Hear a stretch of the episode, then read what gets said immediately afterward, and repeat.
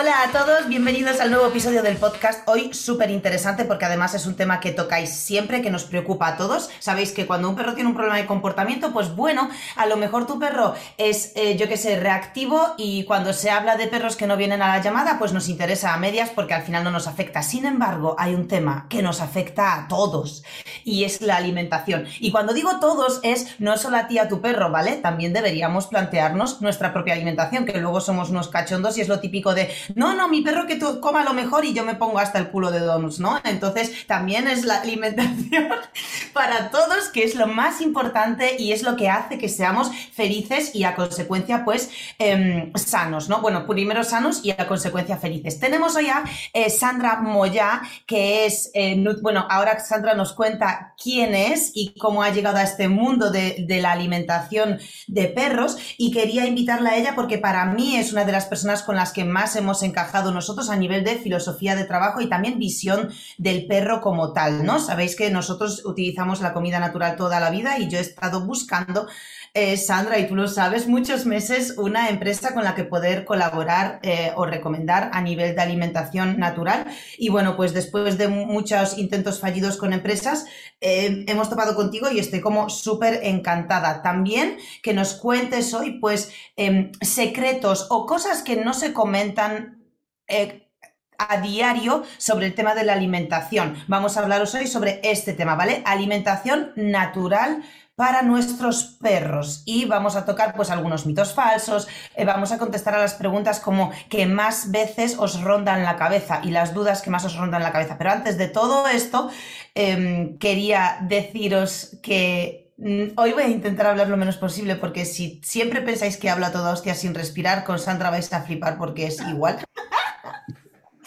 Así que lo voy a dejar hablar. Sandra, cuéntanos, cuéntanos quién eres. Anika, encantada, encantada de estar aquí. Eh, yo soy Sandra Moya, soy CEO fundadora de Crubarf, eh, soy nutricionista eh, especializada en alimentación cruda para perros y gatos, pero en realidad mi, bueno, mi carrera o cómo llego a esto no viene mucho por ahí. Antes de entrar a contaros un poco de dónde, quería decir que en, en relación a lo que has dicho, esta es una muy buena colaboración que estamos empezando porque yo veo la salud de un perro o de un gato ¿no? a 360 grados la base de una buena salud es una buena alimentación, pero que un perro esté sano también tiene que ver con su estado mental y su estado emotivo. Y ahí es donde tú eres la experta, ¿no? Entonces, si juntamos una, una superalimentación con un perro que esté sano a nivel emotivo y a nivel mental, ya tenemos al super perro del que tú muchas veces hablas. Eh, sí, hablo bastante rápido, o sea, va a ser una, bueno, va a ser así, somos bastante del estilo Anika y yo, así que bueno, puede ser un podcast divertido. Es el primer podcast que hago en mi vida, ¿eh? así que bueno, gracias por invitarme. Eh, ¿Cómo empiezo yo en esto? Puede ser que aparezca por aquí mi perro Quijote, ¿vale? Que es, bueno, el amor peludo de mi vida, como yo lo llamo. él llegó a mi, fue el primer perro de mi vida, en realidad. llegó a nuestra casa más por mi pareja que por mí. ¿Cuántos años tiene Quijote ahora? Ahora tiene siete años, siete años y medio. Sí. El primer año eh, de su vida, ¿no? que llegó de cachorro, pues la verdad nunca es, es un bulldog francés, nunca estuvo muy sano, ya de por sí de razas, bueno, son razas que están un poco a veces afectadas, pero de lo que a mí me habían vendido, que era tener un cachorro, la verdad, pues mi perro no estaba así, tenía muchísimas diarreas, eh, estaba siempre como muy parado, muy triste, eh, se, se, rascaba de hacerse sangre, ¿no? de que le picaba la piel, eh, los ojos, le, bueno, salga mucho óxido por los ojos, vomitaba muy frecuentemente, bueno, nunca estuvo perfecto, ¿no? Íbamos al veterinario, eh, nos iban básicamente proponiendo nuevas alimentaciones, o sea, otros piensos, ¿no? Cada vez más caros, cada vez diferentes, lo que yo en esa época también estaba entrando ya en un momento de preocuparme por mi propia alimentación y estar leyendo mucho etiquetas, ¿no? ingredientes, proveniencias, etcétera. Y bueno, me empecé a dar cuenta que esos piensos que me iban recomendando, ¿no? Cada vez, cada vez tenían en realidad menos valor nutricional, ¿no? Los ingredientes cada vez tenían menos sentido. Y ya estábamos llegando ya a esos piensos de prescripción veterinaria, ¿no? Super ultra premiums que solo puedes comprar en ciertos sitios, etc.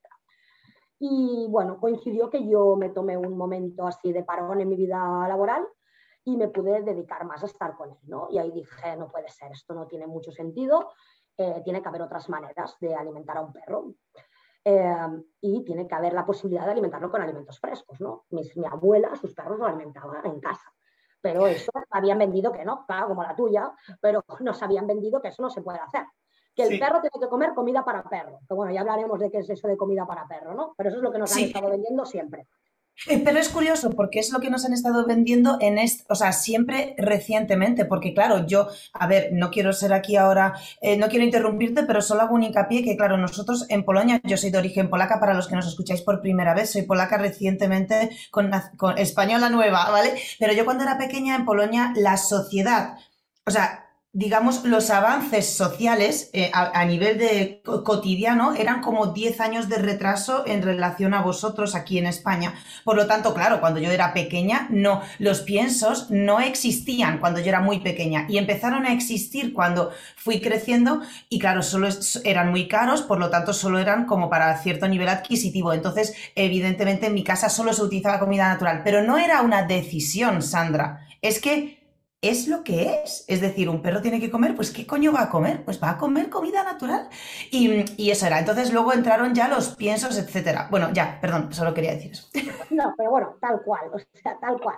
Tú vas ahora mismo a países subdesarrollados, donde los piensos no existen, no solo existen en grandes ciudades, ¿no? Y como tú dices, para ciertos colectivos de personas, y esos perros que podrías esperar, obviamente que también hay dramas, ¿no? De perros callejeros, etcétera, pero perros que viven con familias súper humildes en el campo, los ves y están mucho mejor que muchos de los perros de nuestras ciudades, ¿no? Sobre todo, bueno, solo hay que ver su forma física y sus dientes. El tema del sarro en los dientes es algo que aquí lo tienen casi todos, eh, en cambio, perros que alimentan en su casa, ese problema no lo tienen. O, por ejemplo, la obesidad obviamente no, no existe. También puede ser por un tema de que no hay muchos alimentos, pero la obesidad es. dramática, es, es una pandemia entre los perros, bueno, y entre las personas, ¿no? Pero es algo dramático y tiene mucho que ver con los alimentos que les damos. Pero bueno, a lo que ibas, te puedo contar un poco de historia de dónde viene todo esto. Por favor, que nos encanta. Sí, sí. He preparado un par de datos, ¿vale? Esto sí que algunas cosas las voy a leer porque si no, esto no me lo sé de memoria, no forma parte de mi día a día, pero es importante dar un poco de background, ¿no? Para entender dónde viene todo esto. Los perros con nosotros llevan unos 30.000 años desde que los domesticamos, ¿vale? Todos esos 30.000 años, desde, obviamente, de estar en las cavernas con nosotros, comiendo nuestras sobras, donde nosotros cazábamos animales, comían pues huesos, vísceras, lo que quedaba de nosotros, ¿no? Algunas verduras que había en los estómagos de los animales que cazábamos. Todo eso ha ido evolucionando y nosotros hemos ido seleccionando razas de perros. ¿eh? Pero hoy en día, mi Quijote Bulldog francés y un lobo gris, en el ADN son iguales. Lo único que les diferencia es un 0,02% del ADN mitocondrial. O sea, genéticamente son idénticos.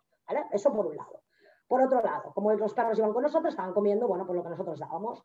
¿Qué pasa? En 1860 sale un tío, James Pratt, en Inglaterra, era un estadounidense que vivía en Inglaterra, un electricista, y creó, dijo, bueno, hay que buscar alguna cosa más fácil para alimentarlos, y creó la primera pasta para perros, pastel para perros, dog, um, dog pastry, bueno, como lo queráis llamar, que básicamente mezclaba cereales con alguna verdura y sangre de ternera.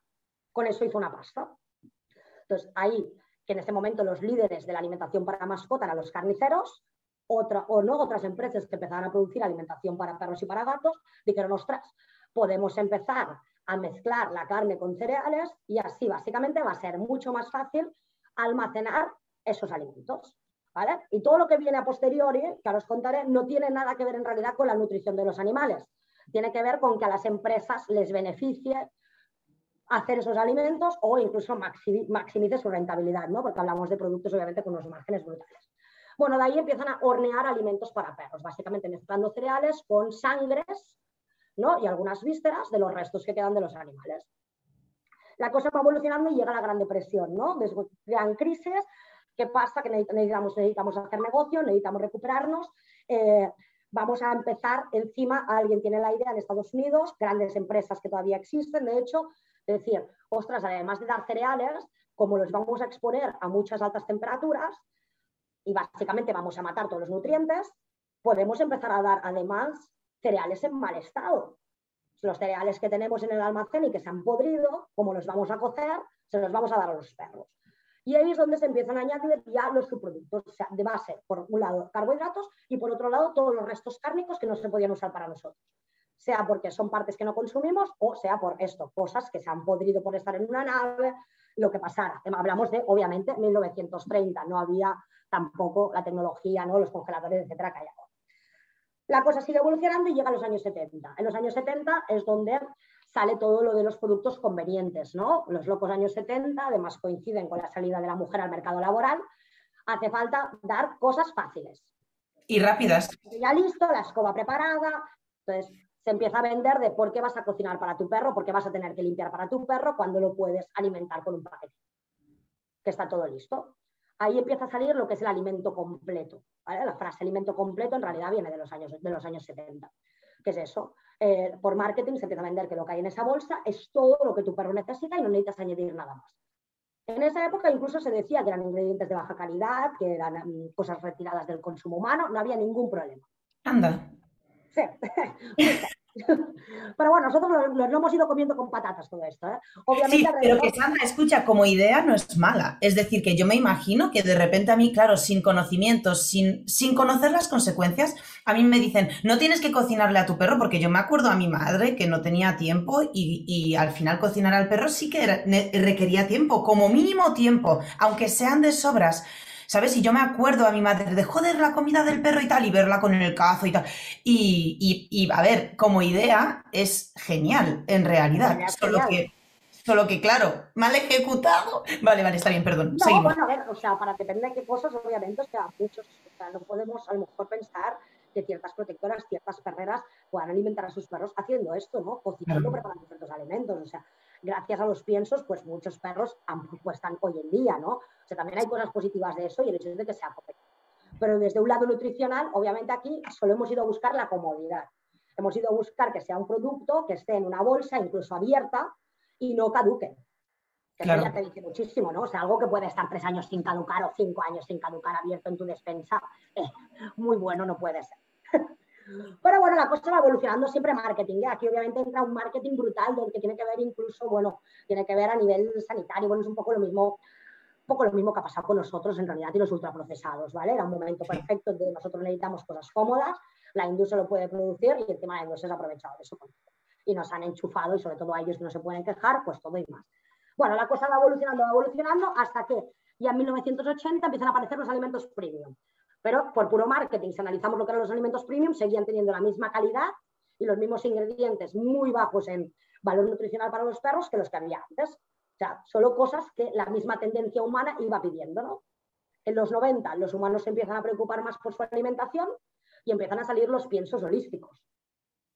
Pero porque nosotros pedimos, ¿no? Algo, o sea, igual que ahora pedimos natural, pues empiezan a aparecer muchos piensos en papel craft, ¿no? Todo se ve súper bonito, todo, en, el, campo, todo de madera, y es porque pedimos eso, ¿no? Pero nada más lejos de la realidad de lo que sea natural. Vale, hasta ahí ya todos los piensos. Pero es que en paralelo, ¿no? Ya, esa hegemonía, ya en los 90 ya están a tope los piensos. A final de los 80 hay un veterinario, bueno, hay varios, ¿no? Pero sobre todo uno que es como el más importante en la alimentación BARF, ¿no? La alimentación natural cruda, que es lo que hacemos en CRU, que es un australiano, se llama Ian Billinghurst, que justo a final de los 80 pues acaba la carrera y se va del campo a, la ciudad a ejercer. Y se empieza a dar cuenta de que sus pacientes en la ciudad tienen patologías que sus pacientes en el campo no tenían. Y el único nexo de unión que hay entre eso ¿no? es la alimentación. Que, que esos animales de la ciudad están comiendo piensos eh, envasados, ¿no? ultraprocesados. Y que de ahí, pues de ahí están saliendo un montón de patologías. Entonces, bueno, este hombre empieza a hacer bastantes estudios sienta las bases de lo que es la alimentación natural y básicamente hay una cosa que esto sí que no quiero leer, que, bueno, que es para mí la, el quote ¿no? importante de este señor, que es la base de lo que hacemos, que dice, para que nuestras mascotas puedan alcanzar su potencial genético en términos de salud, longevidad, actividad física y reproducción, su dieta moderna debe imitar su dieta evolutiva con la mayor precisión posible. A medida que la dieta de un animal se aleja de su dieta evolutiva, las posibilidades de que dicho animal desarrolle problemas de salud van en aumento. Tal cual. Si nos, si nos alejamos de lo que ese animal ha sido diseñado por naturaleza para comer, vamos a estarle provocando algunas enfermedades. Pero eso queda un poco ahí, ¿no? Esos son los 90, queda un poco ahí. No es hasta el 2007, que esto no sé si lo sabrás, no sé si habrás visto un documental que se llama Pet Fuller, Ay, pues no lo recomiendo y lo recomiendo a cualquiera que nos oiga. Antes estaba en Netflix, lo sacaron hace un par de años, pues se puede encontrar por internet. ¿Cómo se llama? Pet Fullet. Pet Fullet. Sí, tipo el perro, como el, perro envenenado. Ah, vale. Eh, bueno, cuenta, cuenta bastante, además porque está bien hecho, ¿no? Y cuenta con muchas imágenes, etcétera, lo que yo voy a contar. Pero bueno, en 2007 básicamente ya sucede la catástrofe. En 2007 en Estados Unidos grandes empresas de pienso que todavía siguen existiendo, marcas que todavía están a la venta, eh, deciden empezar a comprar harinas cárnicas en China. Para hacer piensos, básicamente, se piden que las analíticas cumplan ciertos estándares ¿no? Después de cada, de cada nutriente, yo que sé, un X% de proteína. Entonces, bueno, pues los chinos vieron que si añadían melamina a las harinas, los niveles de proteínas subían. La melamina es un ingrediente tóxico, es veneno. Eso, como cumplía los estándares, se vendió en más a Estados Unidos, se empezó a producir pienso, incluso algunas latas. En cuestión de meses mataron a medio millón de perros. Hubo el mayor recall de la historia de productos eh, en la industria del pienso. ¿vale? Se retiraron marcas y productos, por todo el rato se te llamaban de las tiendas, si usted ha comprado este lote, retírenlo ahora mismo y lleva su perro al veterinario. Entonces fue la primera vez donde en realidad en muy poco tiempo y por una cosa que estaba aprobada se podía ver la relación de que esas comidas estaban provocando enfermedades en los perros. Y ahí es donde empezó el movimiento de la alimentación natural en Estados Unidos, que luego, pues como siempre, se fue propagando en el mundo. Para ponernos un poco en contexto, digamos. Sí. Eso es un poco todo lo que ha pasado. Luego yo ahí, pues yo llego ahí en 2000, eh, ¿en qué año era? A ver, a pues en 2005 o así, llegó eso con mi perro, que no es que estaba súper mal, digo, bueno, tiene que haber otra cosa. Empiezo a informarme por internet qué hay, qué hay, ¿no? Empiezo primero a ver temas de, pues eso, ver como lo que hacía mi abuela en versión 2000 para cocinar algo en casa, alimentación cocida. Pero luego empiezo a ver esto de la alimentación natural cruda y digo, ostras, tiene mucho sentido. Claro. Aparte de nosotros, ningún animal cocina en la naturaleza. Claro. Ostras, tiene sentido lo que me están diciendo, base, alimentos frescos que puedes tener en tu nevera, alimentos crudos para que tu perro lo pueda digerir, porque es un carnívoro, obviamente ahí empecé a estudiar, ¿no? Cómo es su, aparato digestivo, etcétera. Si tú comparas el aparato digestivo de un humano o de cualquier ser omnívoro y el de un perro, lo vas a ver clarísimo, ¿no? No tiene nada que ver. Ellos son carnívoros y nosotros somos omnívoros. O si con un herbívoro ya la cosa ya, eh, Entonces digo, bueno, tiene mucho sentido esto, venga. En yo rápidamente me hizo un clic y después de meses de sufrimiento, ese día le quité la, le quité la medicación a mi perro, le tomaba porque para las alergias, y, le, el pienso lo tiré a la basura. Esa, primera noche ya comió pollo con verduras, por primera vez disfrutó de comer. Ya, oh. claro, disfrutar de comer. Imagínate tú comer serrín cada día. Entonces, claro. De sabores de tal, gracias, gracias a lo que me has dado. Disfrutar, ya empezó a ser un poco más vital. Pero es que en cuestión de un mes, donde ya empecé a añadir otras cosas, etcétera, ¿no? Ya pude llevarlo a una alimentación BARF parecido a lo que hacemos en cru, pero preparado en casa, estaba curado mi perro, completamente curado. Más vital que nunca, con un pelazo que flipas, ya no, no, no olía, las lágrimas estas que le salían de óxido se le fueron, eh, pero más esponjoso, cacas súper pequeñas, es un French, imagínate los pedos que se tiraba, se sigue tirando alguno, pero eso se redujo, diarreas ya nada, etc. Entonces dije, bueno, esto hay, que, esto hay que empezar a contárselo a la gente. Empecé a preparar, yo todo esto lo preparaba en casa. ¿Vale? O sea, cortando ahí pollo, vísceras, huesos, todo. Vivía en un pueblito en Andalucía, se lo preparaba algunos amigos que tenían perros por allá. Y empecé a llamar a mis amigos de Barcelona, oye, tú le tienes que dar esto a tu perro. ¿no? Y todos me decían, Sandra, yo no tengo tiempo para hacer esto, no, puedo, no tengo ni tiempo ni espacio, además, en los pisos en los que vivimos aquí, para guardar, ¿no? para tener un arco congelador y guardar todo lo que me estás contando que tengo que prepararle al perro y luego encima invertir pues el único domingo que tengo libre en preparar todos esos menús, en cambio de irme a pasear con el perro, que de hecho es mejor que te vayas a pasear con tu perro, ¿vale? Ya hay otra gente, ya, ya estamos en grupo de hecho para preparar esos menús. Y entonces ahí fue cuando hice el clic, dije, bueno, pues entonces, ¿cómo hacemos que lo que yo preparo en casa se pueda, pueda ser listo para servir y que te pueda llegar a domicilio en toda España? Y ahí empecé a trabajar en montar lo que es Cru, pues hará tres años y medio cuatro años. Crew, que para, para, a ver, enseñarnos la camiseta. Para los que nos estáis escuchando en podcast, eh, lleva Sandra una super camiseta de Crew Barf y se escribe con C-R-U, bien, se llama Crew la empresa, para, por si acaso queréis eh, cotillear y todo eso, y ahí os dejo el dato. Sigue, sigue, Sandra, perdón. Nada, ya está, ahí empieza, ahí empieza mi historia, y ahí empezamos a montar. Ahí empecé, bueno, también a estudiar, obviamente en todo ese tiempo antes de montar Crew, estudié nutrición, me especialicé en alimentación cruda, y bueno, de ahí empezamos a establecer, ¿vale? ¿Cómo vamos a hacer estos menús listos para servir, ¿no? En Cru básicamente lo que hacemos es alimentación natural lista para servir. O sea, para que esto que os he contado de preparar en casa deje de ser un problema, tú puedas pasar tiempo con tu perro de verdad, paseando, estimulándolo emotivamente y le puedas ofrecer una alimentación natural como se debe sin tener que preocupar. Eso es en lo que trabaja. Me encanta lo que hacéis y además me gusta que la empresa haya ido evolucionando también en un aspecto más ecológico a, nivel de intentar también preocuparos porque eh, vuestra empresa tenga el menor impacto ¿no? posible en, a nivel medioambiental, que eso también es una de las cosas que más me ha gustado, junto con la de que los productos y vuestras materias primas son productos nacionales, que para mí eso también es muy importante, que con el tema de eh, exportar, importar y estar jugueteando todo el rato con traer y llevar eh, productos en general, eh, a mí también eso como que a mí me gustan los negocios locales y tirar de lo, lo a nivel de lo que se pueda, evidentemente, porque tampoco querría radicalizar.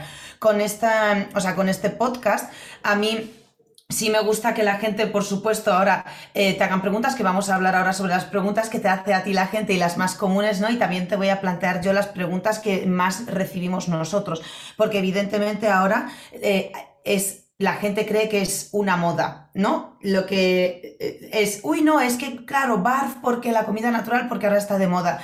Y claro, para mí no es que esté de moda, esto ha sido de toda la vida y lo que de repente se puso de moda son los piensos, algo nuevo, poco estudiado, luego nos estamos dando cuenta que esto sí genera algún tipo de patologías. También quiero decir que no siempre, es decir, no queremos demonizar aquí los piensos, es decir, hay muchísimos perros que viven toda la vida consumiendo pienso y en caso de que eso les haya perjudicado de alguna forma en la salud, no ha sido algo que perjudica a la convivencia diaria o a su bienestar como tal. Es decir, que no queremos demonizar los piensos, pero sí queremos que la gente tome conciencia de que existen dos formas de alimentar a nuestro perro. Una de ellas lleva existiendo miles de años con nosotros y otra de ellas solo eh, pocos años, ¿no? Recientes.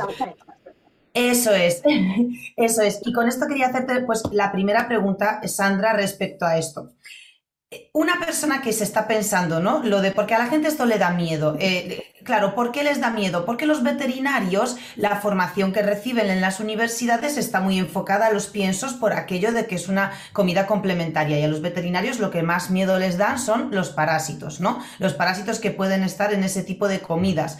Evidentemente, esto es una información coja, un poco coja, digamos, porque si yo compro en la carnicería carne para mi perro eh, o, vosotros compráis carne eh, de consumo humano que luego enfocáis o eh, no picáis para los perros, pues evidentemente es, es, carne para consumo humano, es decir, yo puedo consumirla también. Por lo tanto, bueno, esto es otro tema. A la gente que le da miedo por cualquier motivo, porque se lo ha dicho el veterinario, porque han escuchado por ahí cosas o por lo que sea, ¿qué les aconsejas a la gente que les da miedo? Porque te voy a hacer dos preguntas. Uno, a la gente que le da miedo darles comida natural, ¿qué les aconsejas que vayan haciendo para ir probando y quitarse el miedo poco a poco y ver que realmente no pasa nada? Y dos, ¿qué aconsejas a las personas que tienen claro que quieren empezar una comida natural con el perro, pero no saben cómo introducirla para que sea amable? Ok, vale. Vamos a ver un poco. A ver, ¿te da miedo? ¿Por qué te da miedo? ¿No? O sea, es un tema también de hacer, bueno, de hacer un clic, ¿no? O sea, ¿por qué te va a dar miedo darle alimentos frescos a tu perro y no un alimento que está envasado del cual no sabes nada, ¿vale? O sea, tú no puedes comparar una pastilla que dice que lleva pollo a un trozo de pollo, eso está claro, ¿no? Entonces, ¿verdad que tú, no sé, yo no tengo hijos, pero a mí me diría el pediatra que a mi hijo lo tengo que alimentar con pastillas o a base de McDonald's y rápidamente digo, esto no tiene sentido. Entonces, porque si a tu hijo no lo alimentarías de McDonald's, a tu perro sí, porque el pienso es un poco el equivalente a eso, ¿vale? Es una de, por los miedos. Si hablamos de un perro sano, o sea, otra cosa es que tú tengas un perro que tiene algunas patologías y tal, ¿vale? Ahí ya, digamos, todo, cualquier perro puede comer alimentación natural, ¿vale? No tiene, o sea, lo único que obviamente hay que direccionarla a lo que tiene. Ahora vamos a hablar solo de perros sanos, ¿vale? Pero cualquier perro puede hacer una dieta en base a alimentos frescos, eso está claro. Entonces, por una parte, eso. Luego, el tema veterinarios. Viene un poco, hay dos cosas ahí. Hay un, por un lado, desconocimiento, ¿vale? Porque los veterinarios no estudian nutrición de perros y gatos. Ahí llega el partner de la universidad, que suele ser una empresa de piensos, para contarles, etcétera. Y luego, además, ¿por qué? También por precaución, porque hacer una alimentación natural no significa dar lo que sea a mi perro. ¿Vale? Si vas a dar lo que sea, que le vas a dar solo carne de pollo picada con un poco de zanahoria, es mejor que le des un pienso Hacer alimentación natural es una alimentación que se tiene que hacer consciente y en base a varios ingredientes que tienes que preparar en tu casa con algunos conocimientos muy básicos, pero hay que ser consciente de lo que se hace. O si no, obviamente tienes opciones, pues como cru, que eso ya lo preparamos nosotros. pero no se puede dar solo eh, carne picada con verduritas o incluso he visto alguna vez frankfurts, o sea, o sea con zanahoria. Eso es procesado, por cierto. Para eso mejor que des un pienso extrusionado en frío, etcétera, con alto contenido en proteínas, etcétera, que hay en el mercado ahora opciones relativamente buenas. Entonces, luego, para comenzar, si tú tienes un, si ya estás convencido, o sea, si no tienes ningún miedo, bueno, vamos a empezar por los de miedo, perdón. Los que tienen miedo, más fácil sustituir, lo primero, los snacks. De hecho, a veces hay incluso más problemas en los snacks, ¿vale? Esos snacks de conglomerado que vemos, ¿no? Que son, que son una especie de pastitas. Ahí lete los ingredientes, seguramente son mucho peores que lo que hay en los piensos. Esos van llenos de aditivos, de cereales y de muchos químicos. Llevan azúcares normalmente, por eso están tan viciados, de hecho, algunos animales, sobre todo los gatos. Em, entonces, primero sustituye los snacks por comida. Si tu perro acepta verduras, difícil si no las ha comido nunca, pero ojalá, si tienes un cachorro, en vez de entrenarlo con eh, chuches industrializadas, em, prueba con fruta deshidratada, con verdura deshidratada, con un trocito de jamón, un trocito de pollo. Primero eso, sustituye los snacks por algo de comida real. Yo creo que esa sería la primera fase. Sí. Estoy de acuerdo contigo porque nosotros, eh, claro, hablamos tenemos mucho contacto con muchos veterinarios, evidentemente, nos encantan los veterinarios y nos, también nos abren un aspecto, de, un aspecto de nuestra profesión que no es nuestro área, pero sí nos ayuda mucho en, mejorar los, comportamientos de los perros. Y lo que comentas es muy interesante. Efectivamente, todos los veterinarios con los que trabajamos eh, recientemente se están pasando a la comida natural porque ellos sí como que eh, dudan o dudaban en algún momento, pero sí cada vez hay más veterinarios que comprenden que esto es una salida eh, no tanto buena o mala o una alternativa, sino que muchas de esos veterinarios ahora me dicen que empezaron a interesarse por la comida natural simplemente por sentido común. Porque yo se lo pregunto, digo, tío, si a ti en la universidad te han enseñado esto y, además demonizan la comida natural, que por motivos justificados o lo que sea, me da igual eso, eh, porque no cuestiono eso, sino que tal, ¿cómo es que ahora te pasas, no? A esto empiezas a indagar y estudiar y, y como que te especializas también en comida natural y me comentan lo que estamos hablando tú y yo, es decir, Anika, por sentido común y luego que en algún caso en el que yo he estado años luchando con una intolerancia, con una alergia y el bienestar de ese perro no solo iba en decadencia absoluta, sino que cada vez usaba más pastillas, yo dije, vale, claramente el perro lleva, con, o sea, con esta previsión al perro le quedan esto de vida, ya tiene el hígado, el riñón, etcétera, jodidos, le queda esto de vida. Entonces, yo hablo con el propietario y llegamos a un consenso, es decir, estamos en las últimas, hemos probado todo, te has gastado miles de euros, hemos hecho todo lo que estaba en nuestra mano. ¿Qué te parece si usamos la última bala? ¿Vale? Que es la comida natural. Ya no tenemos nada que perder. Entonces ellos, es cierto que coincidieron varios en esto. Dijeron, Anika, probé la comida natural en un momento en el que ya no había nada que perder. Y date. Recuperación recuperación y ya no es que no haya nada que perder, ya es que un perro que la previsión es que le queden X meses de vida, de repente no solo vive muchos meses, sino que mejora su estado de ánimo, su salud, pelaje y retirada de pastillas, por supuesto, medicación fuera. No quiero decir todo, que por supuesto, chicos, eh, todo el mundo tenemos que ser conscientes que estos son casos de los que hablamos. No es el 100% esto, no estamos asegurando nada. Nosotros, nosotras no somos veterinarios, cada una de nosotras tiene su especialización, entonces todo esto pues hay que tener lo que decimos, sentido común, pero sí concienciarnos de que esto ocurre. Ya está, perdón. Tal cual, tenemos, cada uno tiene que informarse para tomar una decisión informada, libre de lo que quiere hacer con su perro, con su gato o con él mismo.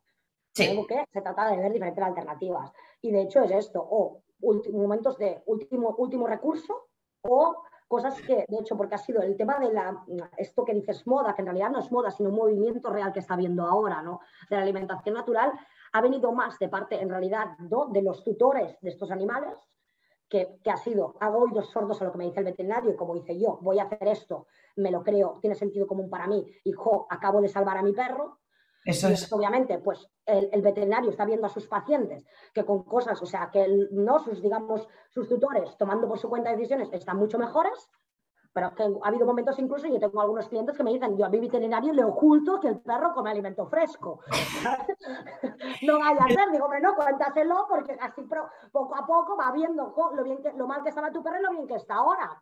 Tenemos que ir provocando ese cambio. Entonces, por suerte, obviamente, está lleno de veterinarios con los que nosotros también colaboramos. Obviamente, todos estos menús están certificados por veterinarios. Claro.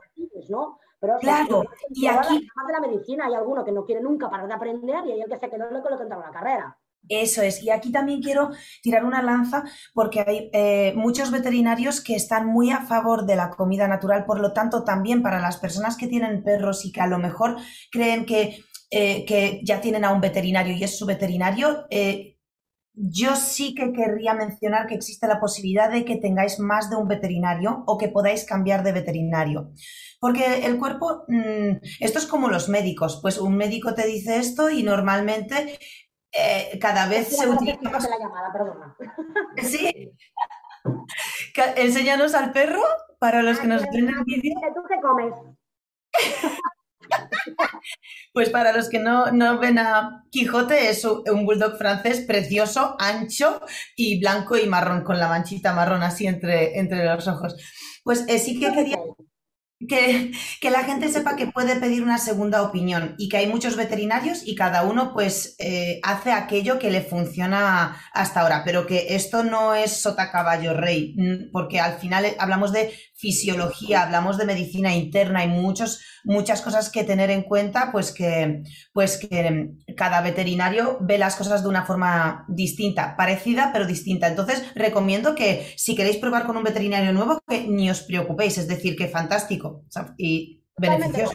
Además, cuando encontramos un problema, el tema es buscar la raíz de ese problema, ¿no? O sea, yo incluso, bueno, para mi salud propia, ¿no? No soy de, ah, me duele no sé qué, me voy a tomar esto para, me voy a tomar esto para que se me vaya el dolor. Prefiero ir a la raíz de donde viene ese dolor, ¿no? Pues un veterinario integrativo lo que va a ayudar es eso, a ir a buscar la raíz. Entonces, a lo mejor cosas que nos, ya estamos planteando en los estadios súper superiores, cambiando algunas cosas base de cómo ese perro vive, o sea, de que en realidad también del estado emocional de ese perro y del estado nutricional de ese perro, las cosas empiezan a mejorar.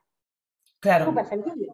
Sí, muy sencillo. Entonces, eh, lo que recomendamos a aquellas personas que les da miedo directamente la comida natural es que no os cambiéis a la comida natural de forma radical, de vale, pues mañana pruebo a ver qué pasa cruzando los dedos. No hace falta hacer eso, probemos simplemente de forma progresiva, pues iniciar dándole simplemente snacks, sustituyendo los snacks ultraprocesados por snacks naturales y vamos a ver cómo reacciona nuestro perro, observemos las cacas, su estado emocional, la, eh, o sea, la, emoción del perro también a la hora de comerse esos snacks. Bien, vamos ahora con las personas que tienen claro que quieren cambiar esa alimentación, no acaban de dar el paso porque, bueno, la comodidad evidentemente, porque el perro está sano en el fin, no está dando ningún tipo de problemas de salud, no hay patologías claras ni nada, el perro está bien con mi pienso, pero como lo estoy escuchando mucho tiempo, y le amo y quiero lo mejor para él, pues quiero probar, pero no sé cómo. ¿Cómo, cambiar, cómo harías tú el cambio del, del pienso a la comida natural?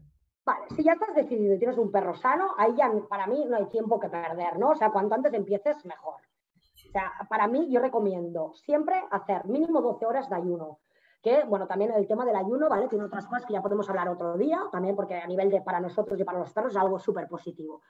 Voy a interrumpir esta maravillosa entrevista a la mitad solo para decirte que si nos estás escuchando y tienes problemas con tu perro a la hora de caminar con él con la correa, voy a dar este martes 10 de mayo a las 8 de la tarde un taller privado para los miembros de perrunología sobre cómo gestionar la correa, cómo enseñarle al perro desde el principio a dejar de tirar de la correa y que empiece a, empiece a caminar contigo teniendo un paseo relajado y tranquilo. Y el, eh, digamos, objetivo de este taller es porque siempre me llegáis todos diciendo que veis todos los vídeos de YouTube, eh, artículos de Google, etcétera, etcétera, y aplicáis todos los consejos que os dan en el paseo y que funcionan a veces, pero a la larga nunca acaba el perro de dejar de, tirar de la correa, es decir, como que lo deja por poco tiempo y luego vuelve y lo retoma, eh, aunque sea en el mismo paseo, ¿no?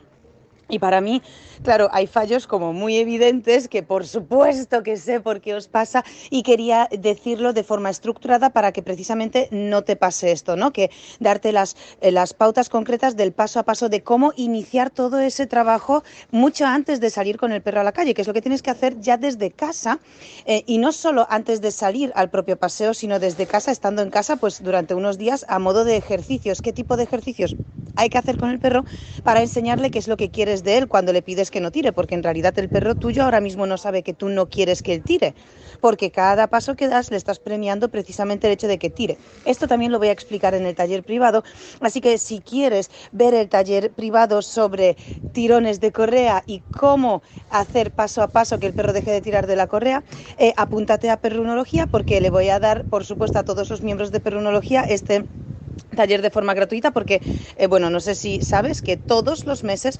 damos talleres temáticos específicos sobre un tema concreto en directo eh, una vez al mes a los miembros de Perrunología. Te dejo en el enlace en la descripción el link para entrar a Perrunología, son 9,90 euros al mes y ya de paso, aparte del taller privado sobre tirones de correa, tendrías acceso al taller del mes pasado sobre ladridos y cómo hacer que tu perro se calle a la primera, que se lo pides y por supuesto a todo el resto de contenido de perrunología que tienes allí en un enlace que es un índice, que incluso te hemos dividido todo el contenido que compartimos por categorías.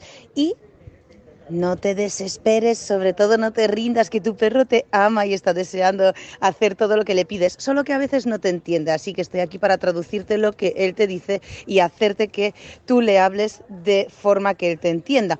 Así seréis mucho más felices juntos y por fin tendréis allí una convivencia súper equilibrada. Así que pincha en el enlace de la descripción y métete en perrunología durante por lo menos este mes y disfruta de este taller que vamos a darle el 10 de de mayo, martes a las 8 de la tarde. Te espero allí y seguimos con Sandra, que lo que está contando es súper interesante y por supuesto que también tiene relación con la salud de tu perro, tanto mental como física. Te dejo con ella, seguimos.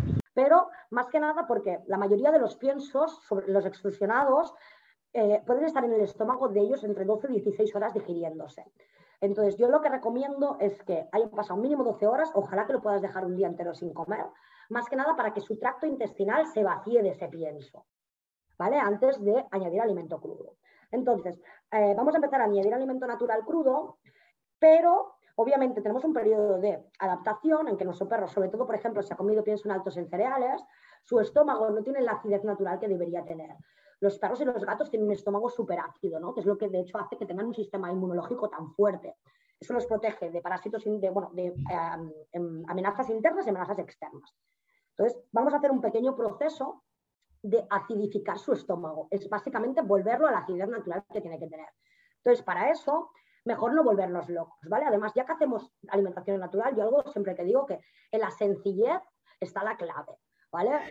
ahora mismo, claro, tú te pones en internet, te pones en Instagram a buscar dieta Barth, vas a ver unos platos, vamos, dignos de estrella Michelin, pero unas cosas brutales, con formitas, colores, no sé qué, hierbitas, tal genial, pero así no se comienza, ¿vale? Así básicamente, si tú empiezas así, le vas a provocar una diarrea a tu perro increíble.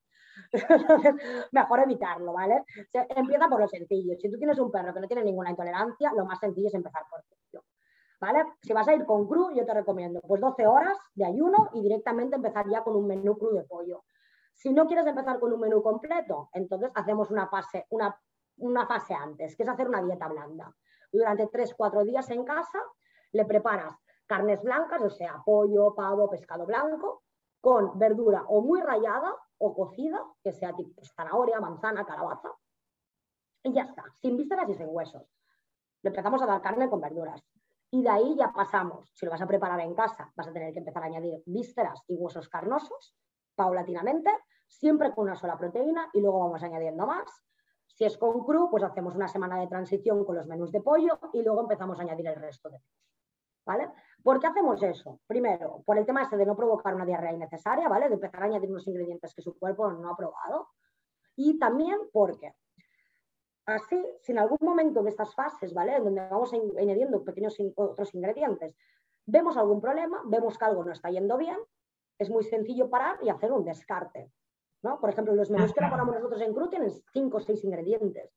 Si algo le sienta mal, basta separar esos ingredientes Hoy le doy pollo, mañana le doy zanahoria, mañana le doy manzana, mañana le voy a meter riñón de pollo. Ostras, el riñón de pollo le ha provocado diarrea. tiro para atrás. Vale.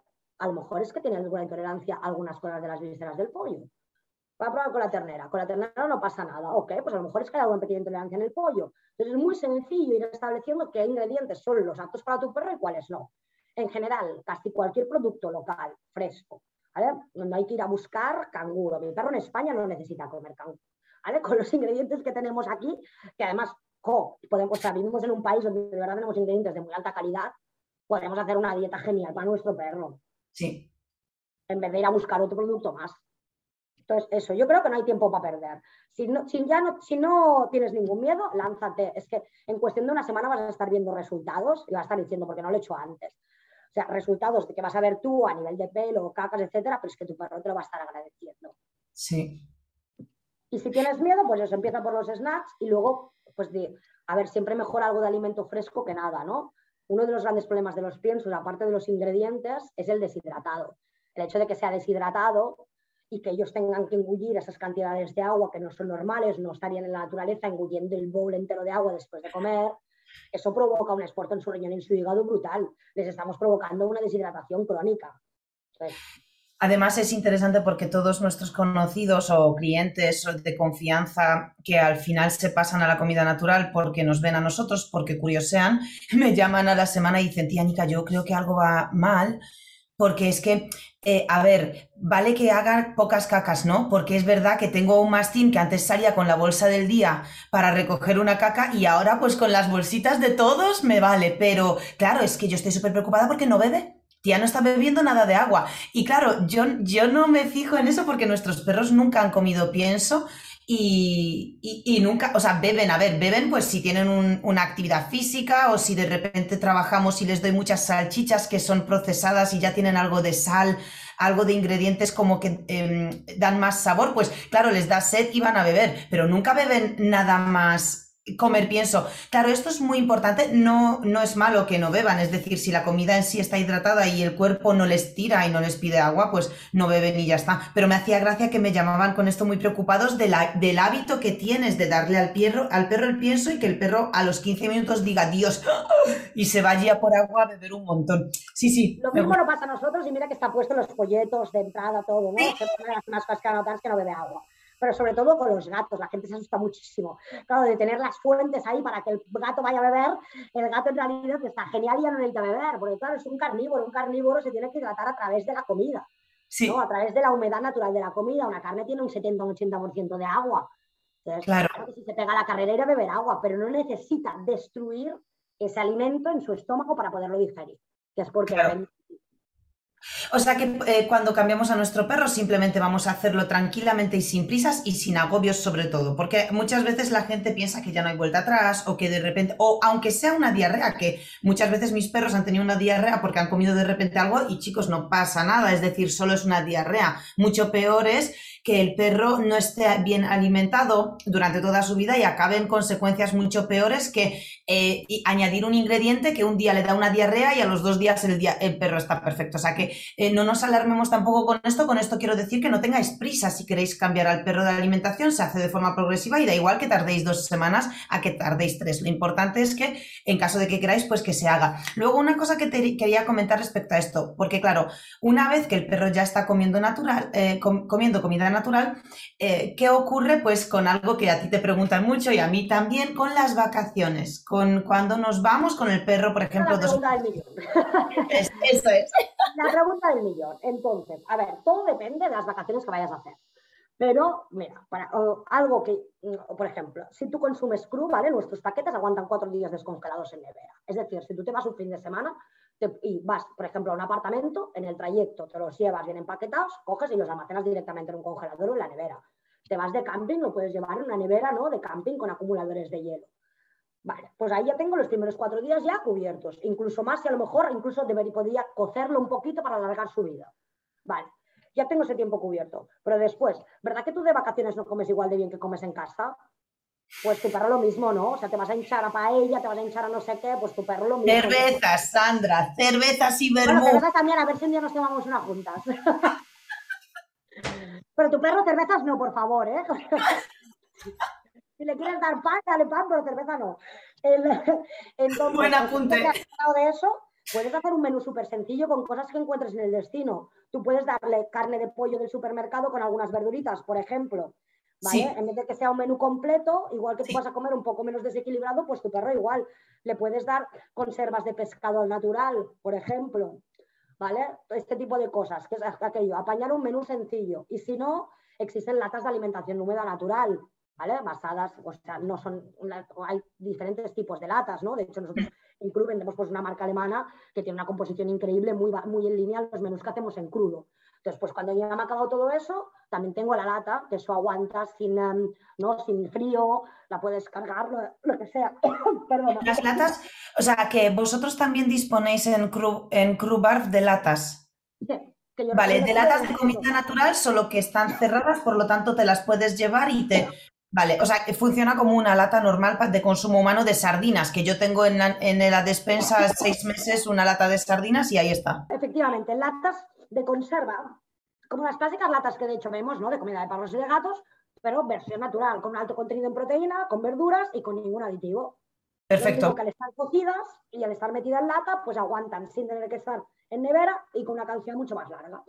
Fantástico. Pues eso, mira, eh, por ahí nosotros ni siquiera lo hemos pensado, Sandra, así que de ese tema hablaremos ahora cuando acabemos el podcast porque a mí me mola mucho, es decir, yo no, a mí el tema de la alimentación me parece como muy natural para mí también. Cuando yo me voy de vacaciones, por ejemplo, eh, fuera, yo qué sé, eh, varias semanas y me llevo a los perros, yo no tengo problema en de repente mm, darle al perro dos semanas pienso porque es cierto que ellos desde Claro, pero mi problema es a la inversa, ¿no? Es como, hostia, es que todos mis perros desde que nacen prácticamente comen comida natural.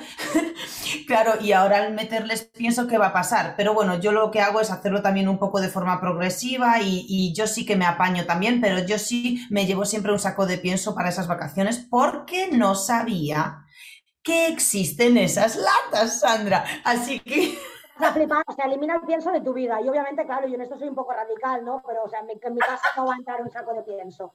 Entonces, hay latas que, de hecho, a lo que íbamos antes, de hecho, ahora que comento lo de las latas, alguien que tiene, por ejemplo, mucho miedo a hacer el cambio a alimentación natural húmeda, hay cruda, el primer paso también puede ser una alimentación natural húmeda, ¿vale? Que es eso, por estas latas que tenemos en cru, que ya están preparadas, está cocido, es algo, además, un alimento parecido a algo que ya has dado, solo que ahí básicamente eliminamos cereales y subproductos. Vale. Entonces ya estamos añadiendo algo que tiene humedad propia y ya, los, ya, entonces ya estamos ayudando a nuestro perro a prepararse para esos menos crudos. Fantástico. Que para mí, o sea, es eso, miedo ninguno, pero cada uno obviamente tiene sus, sus maneras ¿no? de llegar a un fin. Entonces, puedes ir viendo otras maneras de añadir otros alimentos frescos. O tú quieres seguir manteniendo el pienso por un tema de comodidad, porque te vas mucho de viaje, porque claro. se tiene que quedar en una residencia donde no aceptan alimento crudo, que eso existe. Eso es, eso es súper importante. También os digo a todos, porque es que em, los que somos como partidarios de algo, evidentemente lo defendemos, pero también somos conscientes de que aquí no radicalizamos. Es decir, lo importante es que tu perro esté sano y que eso le haga feliz. Por lo tanto, no puedes suponer una carga. O sea, yo, yo aquí soy muy pesada con eso. Es decir, adapta lo que quieres hacer con tu perro y a tu perro a tus rutinas y a que tú seas feliz. Porque, claro, mm, no, condicionemos ahora toda nuestra vida para que nuestro perro tenga algo que es a rajatabla. O sea, que no hace falta, vamos a adaptarnos. Y esto, por ejemplo, que comentas de las residencias, para todas las personas que utilizan muchos servicios de residencia, que es maravilloso. Eh, yo conozco eh, muchas residencias que no les importa darles un tipo de alimentación concreto en vez de, por ejemplo, el pienso. Es decir, también llegar a un tipo de consenso con, esos, con esas residencias, porque muchas veces yo tengo a mi perro, o sea, muchas veces tenéis vosotros, perdón, perros que dejáis en residencia y a lo mejor tienen pues una pauta farmacológica, eh, de medicación eh, que necesita el perro todos los días esta medicación, hay residencias que no lo aceptan porque también hay que reconocer que para una residencia es un marronazo que un perro venga en un estado de salud muy delicado, que necesite unas pautas de, unos fármacos muy concretos y que en una residencia al final no son veterinarios. Entonces, si algo ocurre con ese perro, madre mía, imagínate la carga moral que eso supone porque yo tengo una amiga que tiene una residencia cañina que le pasó esto una vez con un perro, el perro acabó hospitalizado y ella tuvo una carga allí psicológica que le duró semanas quitarse de encima la culpabilidad de, hostia, pero claro, es que no eres veterinaria. Entonces, bueno, total, que hay que hablar con las residencias y preguntar, oye, eh, ¿te importaría que mi perro comiera? ¿Te doy estas latas? Como dices tú, eh, Sandra, te doy estas latas y simplemente en vez de volcarle el pienso, vuélcale una lata al día o media o lo que sea y ya está. Y hay residencias que te dirán que no, pero otras te dirán que no hay problema. Entonces, igual. Ahí tienes que buscar Porque si tienes un perro sanísimo, bueno, que no pasa nada, que vaya a comer por dos semanas, pienso, pues bueno, puedes llevarlo ahí, pero si tu perro está en un tratamiento o gracias a comer alimentación natural estamos dejando atrás ciertos problemas que tenía, pues obviamente, pues después de haber estado a lo mejor haciendo un trabajo contigo de medio año, lo vas a dejar dos semanas así, vas a, básicamente lo que vas a hacer es dar un barrido a todo lo que has construido antes, ¿no? Entonces, bueno, plantearte a lo mejor si conviene de verdad dejarlo en esa residencia. Ahí es lo mismo que hablábamos antes, de tomar decisiones libres e informadas. Eso es. Bien, pues la siguiente pregunta que tengo para ti es con cuánta edad, que esta pregunta también te ha llegado muchas veces. Oye, ¿con qué, ¿con qué edad puedo empezar a alimentar a mi perro con comida natural? La pregunta del millón. A ver, de hecho, nunca es temprano ni nunca es demasiado tarde, ¿vale? O sea, cuanto antes empieces, de nuevo lo digo, cuanto antes empieces mejor. Piensa que la naturaleza, eh, una perra, ¿vale? Después de destetarlo, después de amamantar a su cachorro, empezaría a regurgitar la comida. ¿Vale? Regurgitar la comida es muy parecido a una carne picada mezclada con verduras, parecido a los menús que hacemos nosotros. Por tanto, en la naturaleza eso ya existe. O sea, en la naturaleza directamente el perro va a comer alimento natural. Si tu perro no lo ha comido nunca, que incluso llegamos a ver, o sea, perros a lo mejor de 12 años, ¿eh? que ya no es que no hayan comido alimento natural, es que jamás han probado un alimento fresco. Porque también nos han educado aquello de nunca le des al perro lo que no es comida para perro, ¿no? Ni se te ocurra darle de comer al perro. Claro. Eh, cosas de la mesa o cosas tuyas, ¿no? Porque entonces te va a pedir. ¿Sabes? O sea, hay, mucha, eh, ¿sabes? hay mucha gente que a su perro nunca ha probado nada, que no, o sea, no ha probado ningún alimento fresco. Así es. Entonces, aún así, Puede ser directamente que tú cuando le ofrezcas comida cruda a tu perro va a decir esto que es, no lo va a asociar a comida. Eso es, que eso es, me encanta que menciones eso porque eso ha pasado muchas veces. Sí. Claro, porque no está, no está asociando eso a comida, es lo que tú siempre has dicho que eso es tuyo y él no puede tocar. Ahí eso es una parte más educativa tuya, ¿no? Pero es ese tema. Entonces ahí, primero, bueno, ofréceselo y déjalo solo, que él ya se va a apañar y seguramente se va a pegar un festín, ¿vale? La que es para él. Si no, por ejemplo, se puede cocinar un poco, básicamente porque el hecho de cocinar va a hacer que suelte más aromas para atraerlo. ¿Vale? Estos son casos muy, muy remotos. ¿eh? En el tema de los gatos, la transición, la transición en los gatos es un poco más complicada, pero en perros 99,9% en un día han dicho gracias, gracias por favor por darme esto y ya han hecho el cambio. Pero bueno, otra de las cosas, de hecho, si por ejemplo eso no funcionara, pues o sea, pasarlo por la sartén, o si no, otra cosa es eso, buscar un alimento húmedo que ya le guste, que ya le hayas dado, o, probar uno como el que tenemos nosotros, y empezar por el alimento húmedo, que tiene una palatabilidad más alta, ¿no? Porque está hecho para eso, y de ahí empezar a añadir, añadir los ingredientes crudos, ¿no? O cada día cocinar un poco menos hasta que tu perro coma crudo, que es como le va a sentar mejor. Bien, entonces desde, desde cachorros prácticamente, ¿no? Es, da igual la edad, ¿no? Cuanto antes mejor. Perfecto. si es un cachorro, como obviamente pues tiene todavía un sistema, un sistema digestivo más débil que un perro adulto, eh, yo lo que recomiendo es que la semana de transición, que es la que recomiendo para todos los perros, esa se alargue a dos semanas en cachorro. Sí. Sí. Todo esto siempre estamos hablando de perros sanos. ¿eh? Si hubiera un perro que tuviera alguna patología o alguna intolerancia que ya sabemos, entonces, aunque sea adulto, siempre dos, incluso tres semanas, un mes, da igual, de transición, asegurando con una proteína a la que no tenga intolerancia, ¿no? Por ejemplo, el conejo, que es una carne súper noble, pues vamos con conejo, aseguramos que el perro está genial, empezamos a ver los beneficios y de ahí es donde decimos, ok, ahora que lo veo genial, voy a decidir añadir otros ingredientes. Pero siempre yendo asegurando etapas, ¿no? Si tú haces el cambio y tu perro está fatal, tira para atrás, no es decir, ah, sí, sí, porque le quiero dar alimento crudo, venga, voy a seguir añadiendo porque he visto en Instagram que hay gente que le da 80 ingredientes. No, ¿vale? Tiramos para atrás, en la sencillez está la clave. Volvemos un poquito atrás. Le has dado una pequeña diarrea, no pasa nada, es lo mismo que ha dicho tú, me puede dar a mí también si voy a no sé dónde. No pasa nada por dos días de diarrea, se hace un parón, se puede dar sopa de moro, por ejemplo, una crema, de, una crema base de zanahoria, que mil veces mejor que dar arroz hervido. Sí. Pues. Eh, ahí puedes empezar. Sí, pues quería eh, preguntarte mm, dos cosas me quedan por preguntarte. Dos. Una, cuando le quieres dar un snack, ¿qué tipo de snacks utilizas? O sea, eh, en caso de querer empezar a premiar al perro o, por ejemplo, darle a, hacer juegos de olfato, ¿no? Pues sabemos que los juegos de olfato benefician el estado de equilibrio emocional de nuestro perro, bla, bla, bla. Si quisiera hacerle juegos de olfato, ¿qué tipo de snacks utilizarías tú? Vale, bueno, snacks naturales deshidratados, ¿vale? O sea, de hecho, en Cru tenéis una, algo, una oferta increíble, pero bueno, hoy en día se pueden encontrar bastantes, que sea básicamente eso, un ingrediente deshidratado, nada de una mezcla de cosas. Puede ser pues, una oreja de ternera, una, una tira de nervio de cerdo, eh, un trozo de hígado de ternera deshidratado, pulmón de ternera deshidratado, eh, o bueno, cosas que tenemos en casa, frutas, verduras deshidratadas. Sardinas. Vosotros tenéis sardinas deshidratadas en Crubarf que los sardinas deshidratadas, que además ahí genial aparte porque estás añadiendo omega 3, o sea, de cara a brillo de pelo, etcétera, brutal. Es uno de los snacks top ventas, o sea, les flipan, les suelen flipar los boquerones deshidratados a casi todos. ahí pues lo puedes usar en pequeñito, ¿no? O sea, lo partes porque es crujiente y lo usas más como treats de training, para, bueno, para, por ejemplo, esos juegos de olfato. O pues darle un enter y a ver qué hace, que juegue, que haga ver que lo caza, otro lo va a engullir, cada uno hará lo que tenga que hacer. hay, que, dejarlo hacer. Me encanta, me encanta porque a nosotros las sardinas, por ejemplo, bueno, a nosotros de Clubarf hemos tenido creo que casi toda la gama de snacks y todos todos les flipan, pero a mí, ya esto es algo de, a mis perros no sé lo que les gusta más, pero a mí lo de las sardinas me gusta mucho por lo que dices tú, porque cubro dos cosas en una. No solo juego con ellos, les doy alimento bueno y a ellos les mola porque es que se le dilatan las pupilas, Sandra, y sino que encima el omega 3 que, le aportamos también para mí es súper chulo, así que me gusta mucho ese snack. Vale, mi segunda, mi, última pregunta es, sé que tenéis mucha gama de, de alimentos, o sea, no solo alimentos de comida cuando tú quieres nutrir a tu perro, porque tenemos que distinguir entre, no, yo le voy a alimentar a mi perro con esta dosis de comida suya diaria y aparte de eso le voy a dar pues eh, snacks, premios, voy a trabajar con él, lo que sea, que eso es como un aporte adicional, ¿no?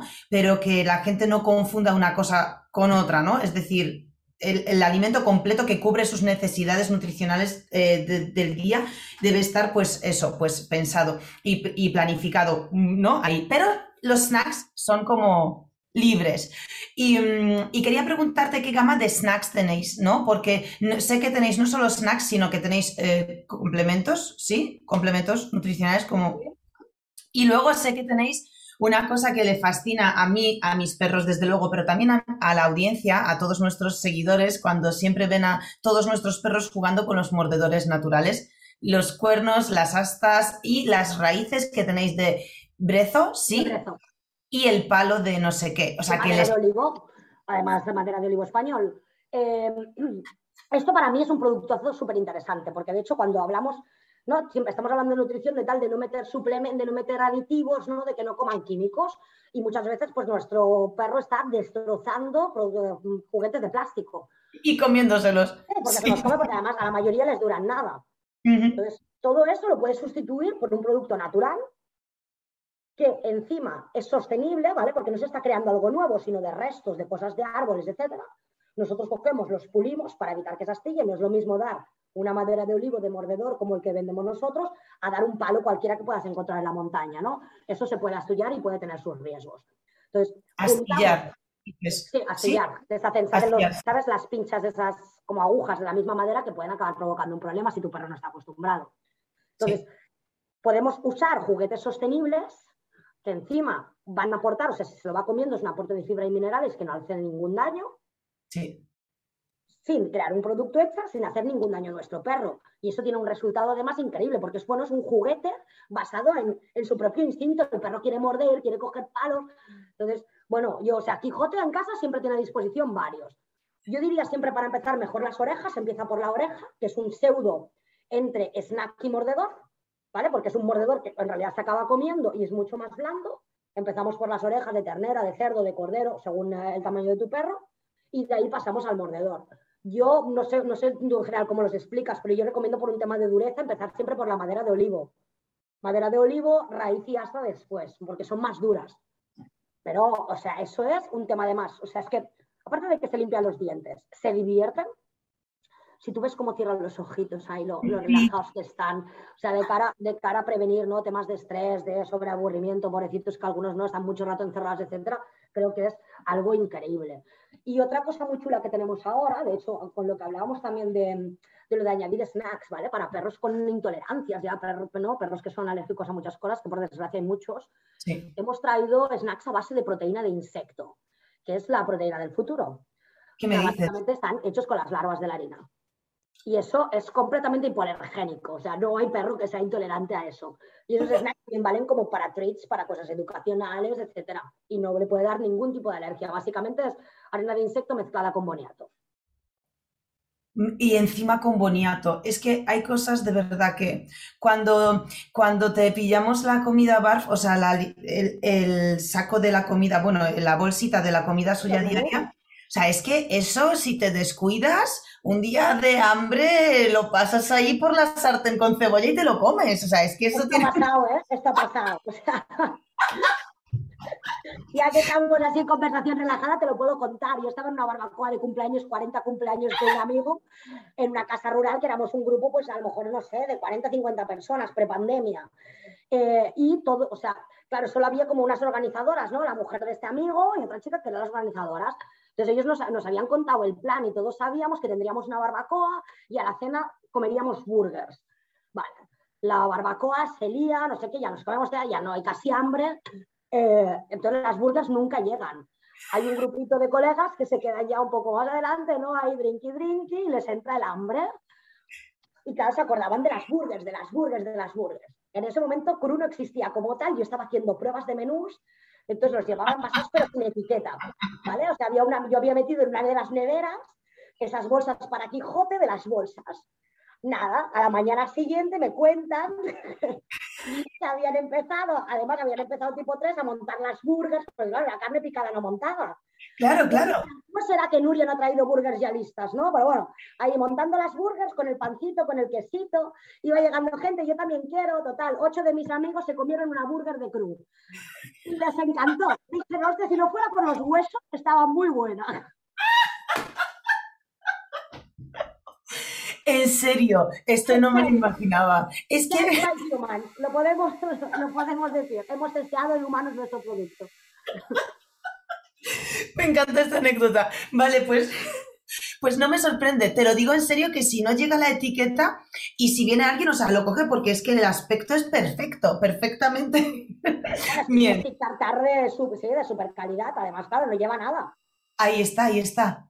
Me encanta. Pues eh, bien, el tema de los productos o de los snacks y de los mordedores naturales, me gusta mucho que trabajéis con eso porque efectivamente tienes razón en que cuando un perro está acostumbrado a peluches muy blanditos y siempre le hacemos jugar pues con telas, al final em, si siempre le estamos prohibiendo los palos en el campo, en el parque o en la calle, al final el perro cuando le damos un mordedor em, natural de primeras, solo estos perros, porque la mayoría de los perros tú les das un palo y lo flipan, es decir, como ¡guau! Fiesta sin padres total. Lo que pasa es que muchos perros, si les hemos educado a esto no lo toques, las patas de la silla no las muerdas, no hay mucho machaque por ahí, mucho machaque a peluche, pues al final eh, les cuesta más saber jugar con el palo, pero solo de primeras, porque luego la gente me dice, es que a mi perro le doy este palo y juega el primer minuto y luego se cansa y se aburre y como que ya no juega con él más. Y claro, aquí es importante saber que no solo tu perro una vez que acaba de jugar un minuto con el palo deja de jugar con él. No, también deja de jugar con el Kong, con la pelota, con el mordedor, es decir, con cualquier juguete que le des. Si no interactúas con el juguete y tú no le metes rollo al juguete, el perro se va a aburrir y no es que no le guste, ojo, es que ya ha jugado lo suficiente y eso es un objeto que no se mueve, que no interactúa, por lo tanto ya no es tan divertido. Entonces lo dejan. El secreto de esto no es que el perro esté como un obseso, eh, eh, loco, ahí en plan, sin ningún sentido, horas muertas porque eso se llama estereotipia. o sea, eso es, muy sano. claro, claro, o sea, si tu perro está 10 horas seguidas todos los días con un juguete sin ti, solo flipándolo en colores, eh, vamos a mirarlo, porque tampoco es muy natural eso, ¿no? Entonces, lo ideal es que el perro juegue y se divierta eh, y lo deje, luego vuelva, luego lo deje, luego vuelva, o sea que no hay problema con eso, pero es importante que nosotros como humanos eh, le, le, hagamos entender que eso, uno, puede morderlo. Dos, cuando lo muerde, tú le premias y te diviertes con él. Y tres, hay una clara interacción entre tú, el juguete y el perro. Por lo tanto, el perro empieza a tener una muy buena asociación con cualquier juguete. Por lo tanto, siempre recomendamos que esos juguetes sean lo más naturales posibles como los que tenéis vosotros, porque nosotros tenemos vuestros, vuestras astas, el palo de oliva que me flipa, que de hecho los perros ya está así, tiene este tamaño ya y no hay problema porque realmente no, se astillan. El tipo de astillas que sueltan son muy amables, las hemos estado tocando y todo eso, y ellos algunas las tragan, otras las escupen, en fin, qué fantástico. Y la raíz de brezo también, y sí que es cierto que esa raíz, para los que estáis en un piso, viviendo con pisos de finas paredes. no os recomendamos esta raíz porque es un mazacote y el perro empieza, o sea, aquí lían unas que yo porque no tengo vecinos, pero si tuviese vecinos me montarían el pollo fijo, pero vamos, lo mismo os pasa... El suelo. Y lo mismo pasa con una botella de plástico, ¿eh? La típica botella de plástico que a los perros les gusta porque suena, porque tal, pues al final... Es peor, eso es, peor mucho peor. Igual de escandaloso y encima, si se traga un trozo de plástico, pues la tenemos liada. Así que sí, recomendamos muchísimo los, los juguetes naturales y... y algo súper guay de esto, que no sé si lo comenté, de hecho, que aparte como son de muy larga duración, bueno, tú claro, tú entre que lo están compartiendo y tal, pues les va durando poco, pero en realidad para un perro adulto eso dura meses y meses. Sí. Eh, lo puedes rehidratar. O sea, todas estas maderas, al ser maderas naturales, que nosotros de base damos un tratamiento normalmente en aceite de oliva, tú cuando ves que se ha secado demasiado o está demasiado guarreado, mételo al congelador, que así vas a matar un poco de bacterias, y luego lo rehidratas con aceite de oliva, aceite de salmón, aceite de coco, que encima va a rehidratar la madera y va a dar un poco de sabor para que tu perro esté más atraído. Por favor.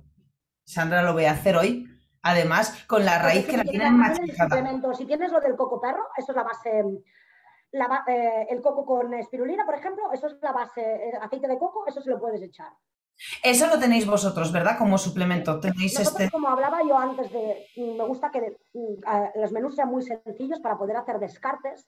Los suplementos siempre van aparte. los suplementos son para tratar ciertas cosas, ¿no? Pues yo qué sé, mm, por ejemplo, la cúrcuma por tema articulaciones cuando para ciertas razas o perros ya que tienen cierta edad. La añadimos aparte. La espirulina para perros que viven en ciudad, deberían tomar cada X para limpiar la sangre. Pues lo añadimos aparte. Em, el ajo para desparasitar, o siempre o como ciclos. Entonces todo va aparte tenemos toda una línea de suplementos para eso. Vale, perfecto. Sandra, pues nos quedamos con, bueno, nosotros porque ya, ya, colaboramos con vosotros, por lo tanto, pues estamos encantados y para cualquier persona que esté interesada en cotillear, en, en, comprar cosas, probar vuestros productos, dejamos en la descripción de este, de este podcast y vídeo, dejamos el contacto con vosotros y, por supuesto, si dudáis, si tenéis dudas y preguntas, que es lógico y normal, podéis contactar siempre con Sandra y, y para que os resuelvan las dudas. Una cosa importante, si tenéis tenéis dudas sobre cualquier cosa de estas, no me las hagáis a mí, ¿vale? Esto es muy importante. directamente a nosotros, que damos asesoría nutricional, y entonces así analizamos vuestro caso y os guiamos en todo lo que tenéis que hacer. Eso es. Eso es, o sea, que si hay preguntas debajo del podcast o del vídeo de, oye, Anika, ¿y qué hago aquí? No, nosotros no vamos a contestar esto porque no somos expertos en la materia como Sandra, así que eh, en el link, repito, de, en el, o sea, aquí en la descripción de, este podcast, pues os dejo toda la información de Sandra. Sandra, es un placer, eh, bueno, conocerte, entrevistarte, eh, colaborar contigo y saber que existen personas como vosotros que al final montan un negocio alrededor del objetivo del bienestar de nuestros perros, eh, cuidándolo, estudiándolo, invirtiendo tiempo y, em, y, esfuerzo en que las cosas estén bien pensadas y, para mí en un aspecto tan global como es, pues todo, ¿no? No solo es el perro, sino la comodidad de las personas, eh, los complementos que ofrecéis también para poder cubrir todas las necesidades de cualquier perro, eh, de cualquier edad, cualquier raza, en cualquier situación. Y por supuesto que tengáis en cuenta el impacto del medio ambiente, materias primas nacionales, es decir, me encanta todo lo que hacéis y muchas gracias por haber estado aquí hoy con nosotros. Por favor, dime que volverás si, si, si te vuelvo a escribir pidiendo que vuelvas. el, placer, el placer es mutuo. A ver cómo queda todo esto, a ver cómo. Espero no haber hablado demasiado rápido y que todos hayáis entendido la base de conceptos de todo. Para lo demás, nos podéis escribir un mail, lo intentaremos, pero volveré encantada de colaborar contigo en todo lo que tenga que ver de mejorar un poco la vida de estos peludos que nos dan tantísimo amor ¿no? y que adoramos. Así que ahí estamos.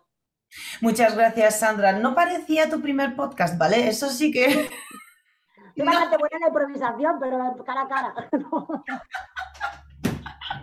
ha sido genial. Espero que os haya servido a todos, que os hayamos abierto un nuevo eh, campo, una nueva visión, o por lo menos que, hayáis sido más conscientes de, este tema, ¿no? De la temática de la alimentación natural.